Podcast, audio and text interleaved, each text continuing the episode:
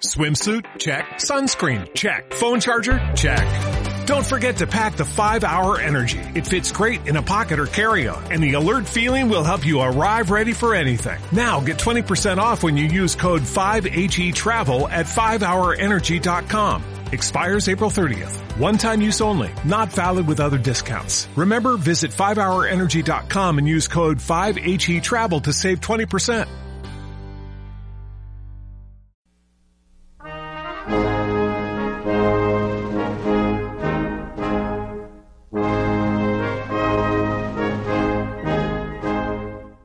Durante tres siglos, de maneras que fluyeron entre la fantasía y la esperanza, el territorio de la Nueva España se fue descubriendo. Sus habitantes, a la vuelta de las generaciones, comenzaron a imaginar su singularidad geográfica e histórica, mientras que en Europa, mentes no menos ignorantes aplicaron calificativos denigrantes.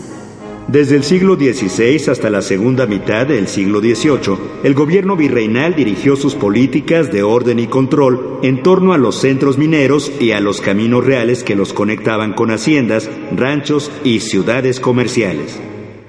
El camino real de tierra adentro, que atravesaba el centro hacia el extremo norte del reino, de la Ciudad de México a Santa Fe de Nuevo México, era la ruta de las mercancías de obrajes y talleres artesanales, de los mercados locales y tianguis hasta las enormes ferias regionales, como la de San Juan de los Lagos, la más importante del centro occidente. El tránsito de hombres y cosas por esta larga vena, junto con las quebradas rutas de las sierras sureñas o las que se perdían en los horizontes de las provincias internas de Coahuila y Texas, el Nuevo Reino de León y la Nueva Santander, dieron los perfiles a un territorio que se poblaba despacio y que prosperó hasta que las urgencias de las guerras europeas hicieron a la corona cambiar el estatuto de reino a colonia para extraer las riquezas novohispanas.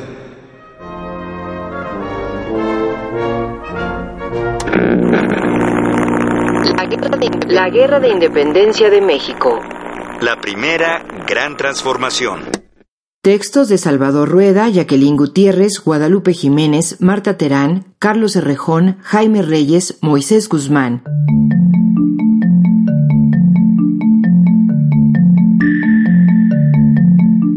La estabilidad financiera que había caracterizado al imperio español durante la mayor parte del siglo XVIII se resquebrajó a partir de 1779, cuando España entró en una serie de guerras en las cuales trató de defender la postura hegemónica que había ocupado entre las naciones europeas por más de dos siglos y que ahora le era disputada por Inglaterra y Francia.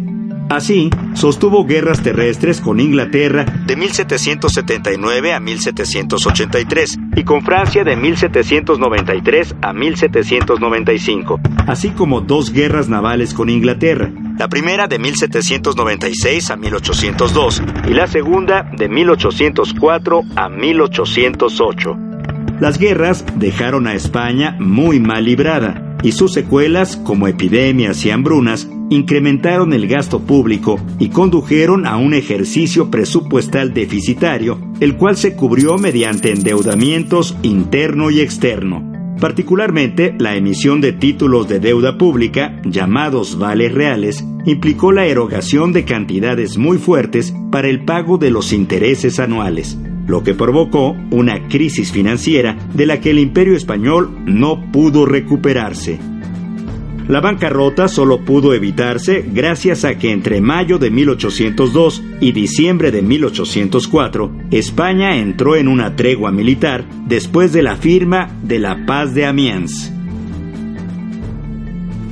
La corona tuvo que buscar nuevas fuentes de ingresos para financiar las guerras, resolver los problemas sociales más urgentes, pagar el servicio de la deuda estatal, así como respaldar los vales reales para evitar su devaluación.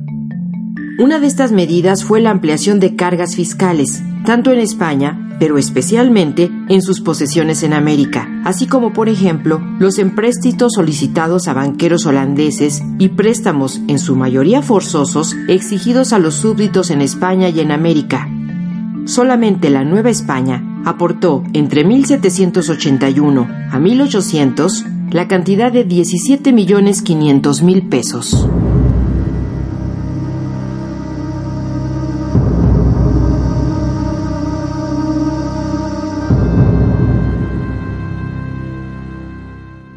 Otra forma de obtener recursos fue la emisión de títulos de deuda pública denominados vales reales y la enajenación de obras pías, acción conocida como consolidación de vales reales. Las medidas tomadas para que la corona española resolviera su grave déficit económico le resultó en terribles consecuencias, como el debilitamiento de la economía de los reinos americanos, la reducción de circulante y la drástica limitación del crédito disponible produjeron una recesión económica que fue más acentuada en los reinos ricos como la Nueva España, el imperio español se quedó con un imperio empobrecido, cuyas colonias difícilmente se sostenían a sí mismas y ya no estuvieron en posibilidad de aportar cuantiosos ingresos a la metrópoli, como había estado ocurriendo. Los problemas económicos influyeron de manera determinante en el terreno político. La irritación que produjeron se sumó al malestar que habían ido generando otras medidas previas, por lo que la confianza en la monarquía que había caracterizado en los siglos anteriores a los americanos y la disposición de apoyarla se tornó paulatinamente en desconfianza, antagonismo y deseo de emancipación. Estos sentimientos constituyeron la semilla de los movimientos de independencia que se iniciaron casi simultáneamente en toda América. La invasión francesa a España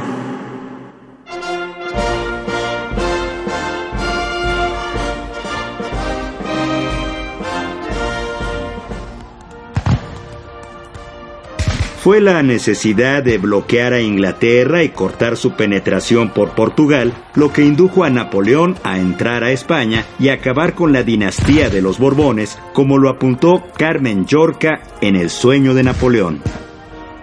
Si consideramos que tuvo graves derrotas, como la de Bailén, un desgaste producido por una guerra de guerrillas a la que la Grande Armée no estaba acostumbrada, distancias más difíciles de superar que las de sus habituales recorridos por Europa desde su primera campaña de Italia, hay que situar en 1808 el comienzo del declive de su imperio, imposible ya de remontar. El ministro Manuel Godoy, favorito del rey Carlos IV, según relata Hugh Thomas, atraído por la idea de usar la potencia francesa contra el viejo enemigo Inglaterra, llevó a España a una alianza con Francia. La guerra con Inglaterra duró de uno u otro modo hasta la paz de Amiens en 1802.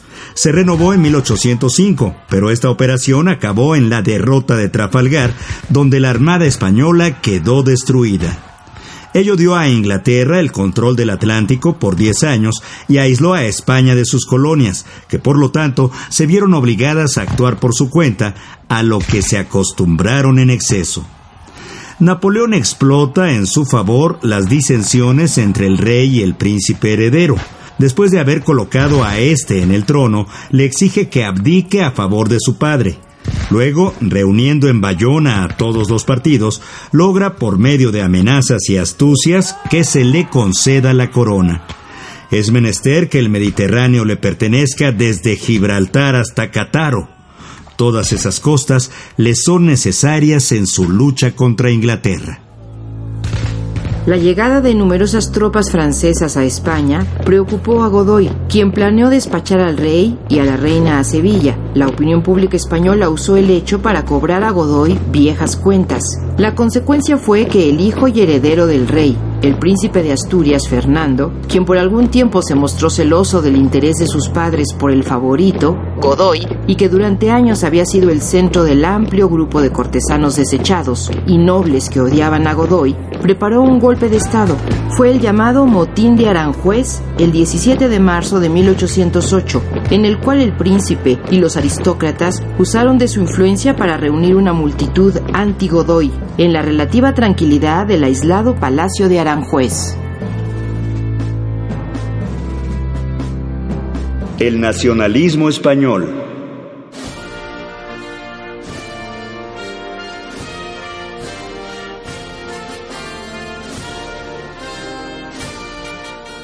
El 4 de diciembre de 1808, las tropas francesas, con el emperador Napoleón Bonaparte a la cabeza, derrotaron a los patriotas españoles que defendían Madrid. Culminaba una resistencia popular iniciada los primeros días de mayo, junto con su baño de sangre.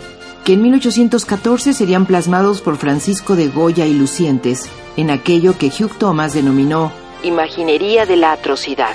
Y agrega, en esos meses de 1808, escribió Christopher Domínguez, nace aquello que la modernidad conoce por nacionalismo, forma política extrema del alma romántica. Francisco de Goya reconoce al pintar algo nuevo en esa sangre.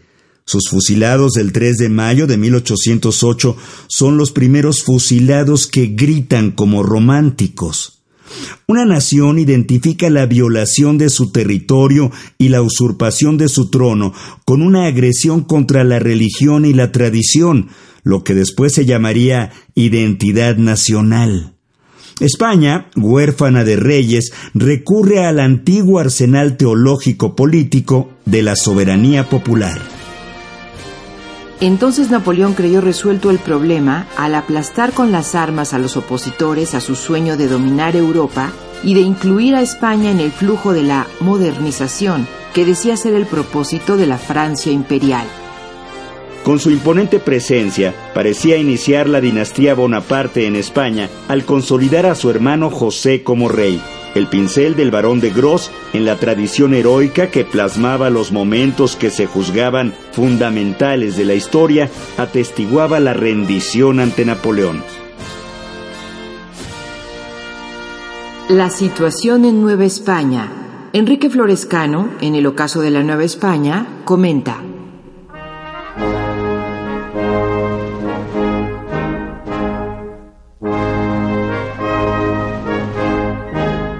En la Nueva España, ante el vacío de poder, algunos pensaron que debía crearse un gobierno provisional mexicano que siguiera el modelo de las juntas peninsulares, cuya autoridad fuese asumida a nombre del rey depuesto. A los partidarios de esta opción, que de hecho abogaba por la autonomía de Nueva España, los encabezaban el síndico Francisco Primo de Verdad, el regidor Juan Francisco de Azcárate, el oidor Jacobo de Villaurrutia y cuatro criollos nobles, el marqués de Uluapa, el marqués de Rayas, el conde de Medina y el conde de Regla. El ideólogo más radical del grupo autonomista era un criollo desterrado del virreinato del Perú, el fraile Melchor de Talamantes. Por su parte, Silvio Zavala, en sus apuntes de Historia Nacional, menciona lo siguiente. El cabildo veracruzano expresó al virrey que consideraba ilegal la abdicación.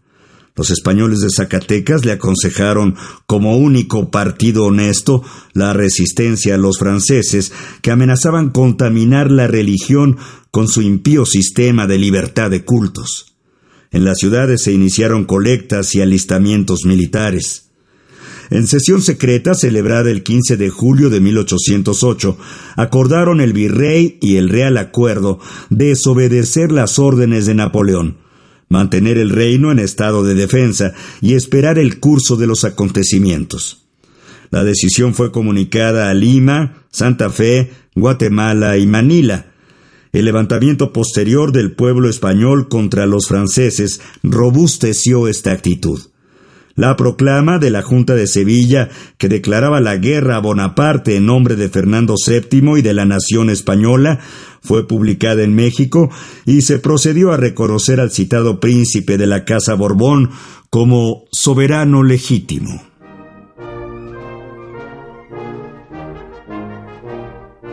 El virrey Iturrigaray y el conflicto de autoridad.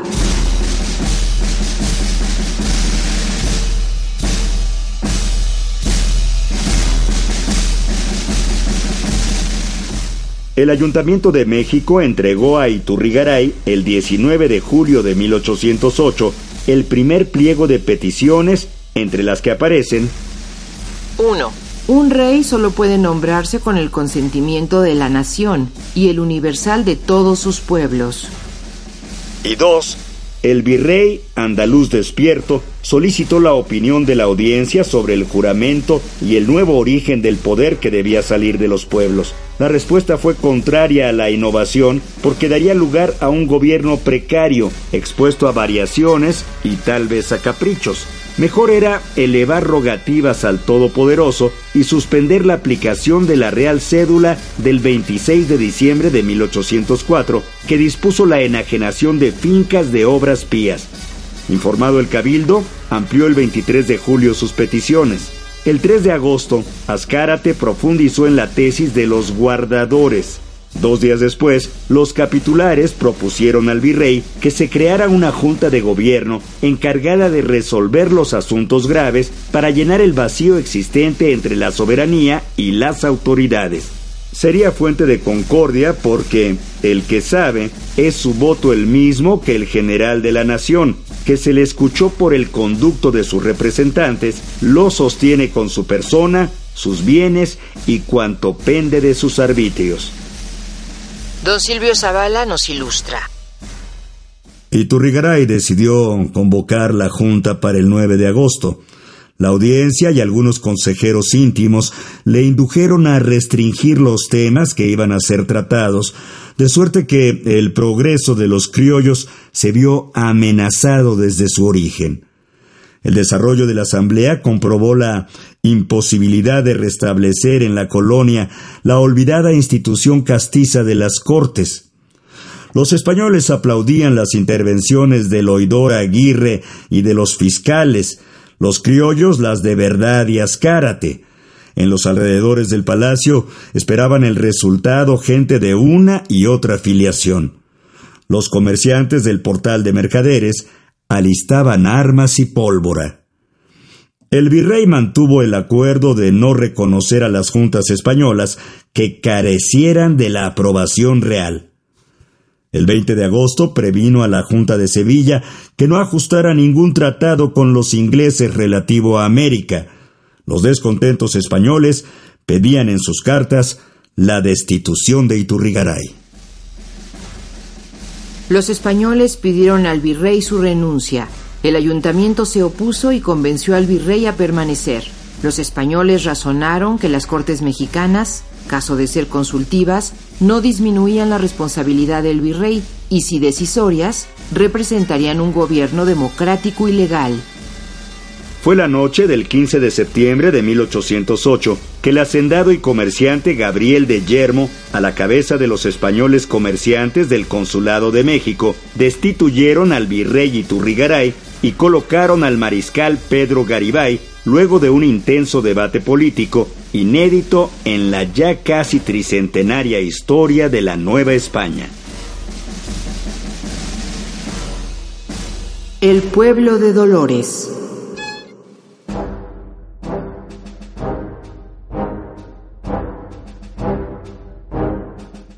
El cura Miguel Hidalgo y Costilla, el oficial del regimiento de dragones de la reina Ignacio Allende y el oficial Ignacio Aldama, con doce hombres más, se dirigieron a la cárcel del pueblo de Dolores para liberar a los presos y sumarlos al pequeño grupo de insurrectos que decidió levantarse contra las autoridades virreinales de la Nueva España. Amanecía el domingo 16 de septiembre de 1810 la campana de la parroquia, conocida como Esquilón San Francisco, llamaría a la misa dominical.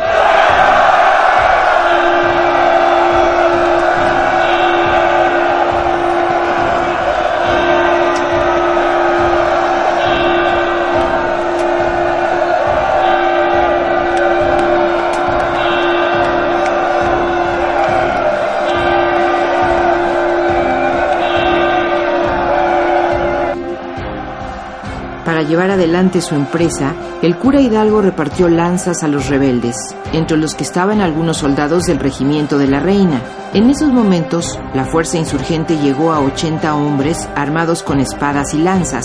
A las 5 de la mañana, el grupo rebelde llegó al atrio de la iglesia. Las campanas llamaron a la primera misa. El cura Hidalgo arengó entonces a la multitud diciendo que el movimiento que acababa de estallar tenía por objeto derribar el mal gobierno quitando del poder a los españoles que trataban de entregar el reino a los franceses, que con ayuda de todos los mexicanos la opresión vendría por tierra, que en lo de adelante no pagarían ningún tributo y que a todo el que se alistase en sus filas, llevando armas y caballo, pagaría él un peso diario y la mitad al que se presentara a pie.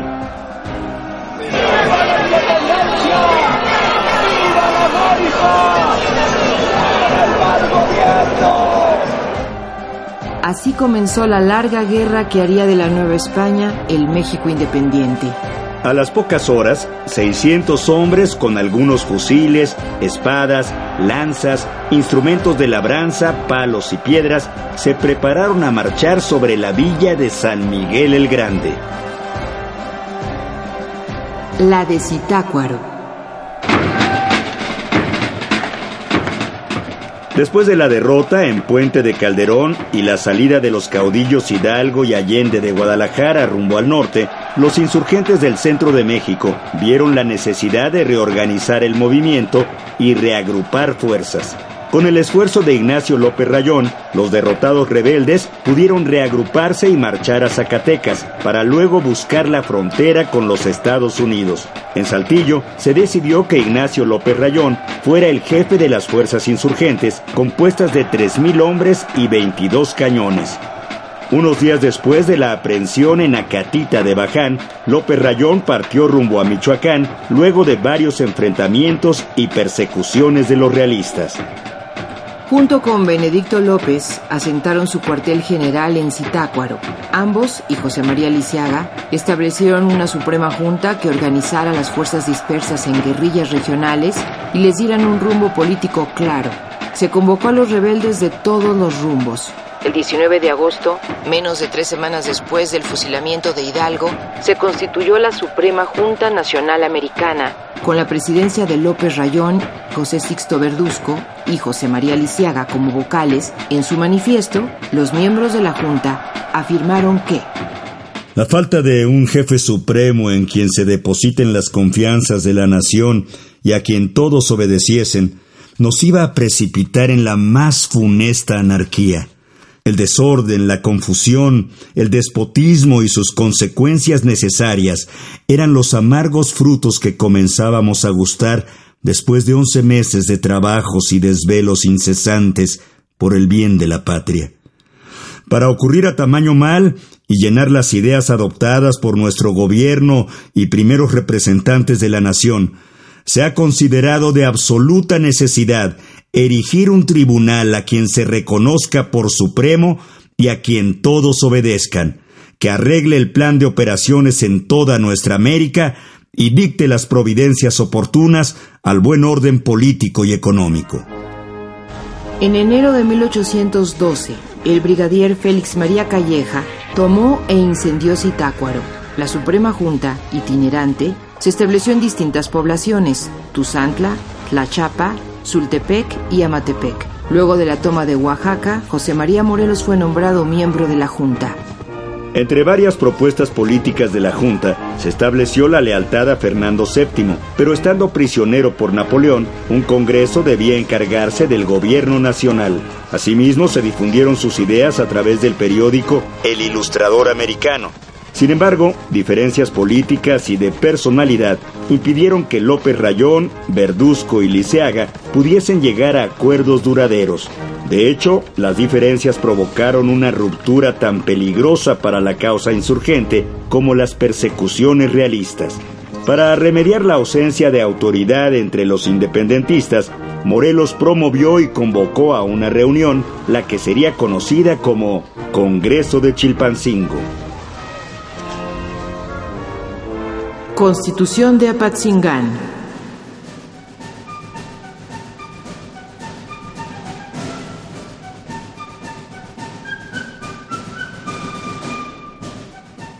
El Congreso, luego de cambios de sede obligados por la guerra, se establece en Apatzingán.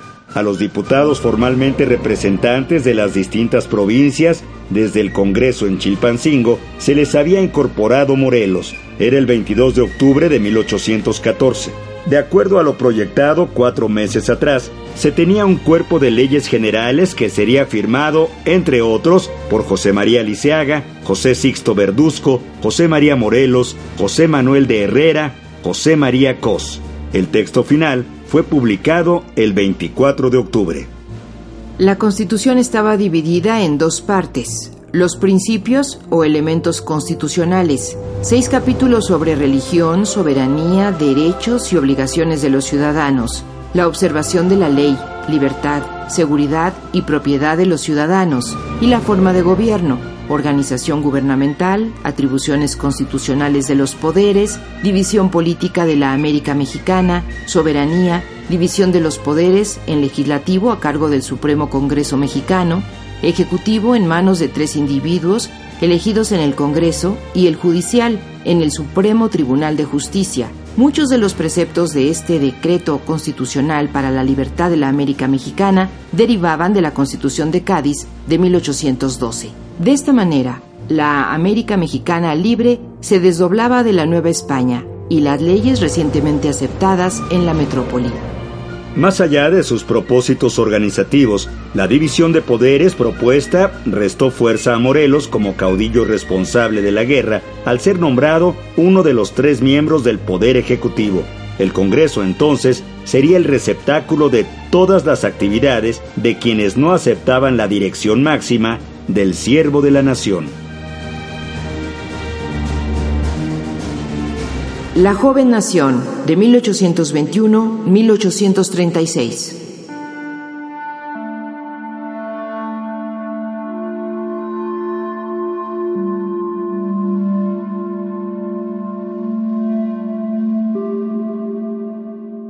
Una vez consumada la independencia en 1821, la heterogénea sociedad mexicana vivió, festejó y padeció los cambios sucedidos a raíz de las luchas políticas, invasiones extranjeras y los pronunciamientos cotidianos que fueron efecto de conflictos políticos.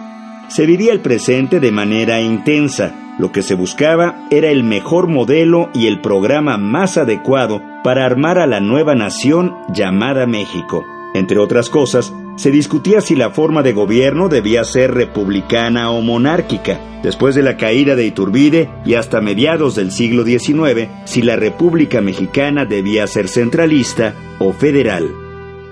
Pero otros asuntos también preocuparon. El comportamiento frente a los vencedores de cualquier bando político, que desfilaron por las calles de la ciudad hasta el triunfo liberal en 1867, fue por momentos ambiguo y desconcertante, pero la mayoría de las veces se definió por el apoyo incondicional al triunfador.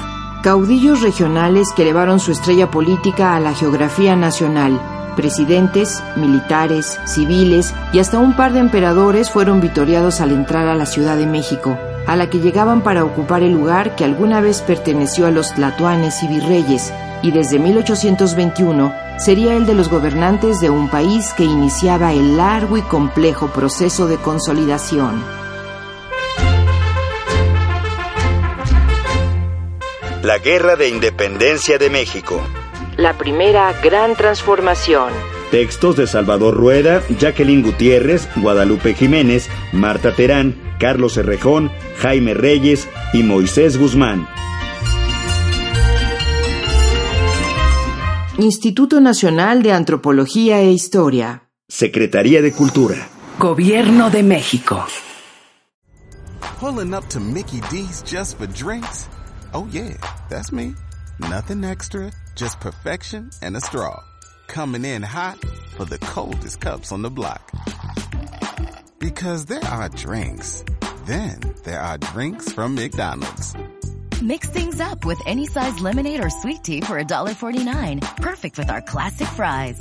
Price and participation may vary, cannot be combined with any other offer. Ba da ba ba ba.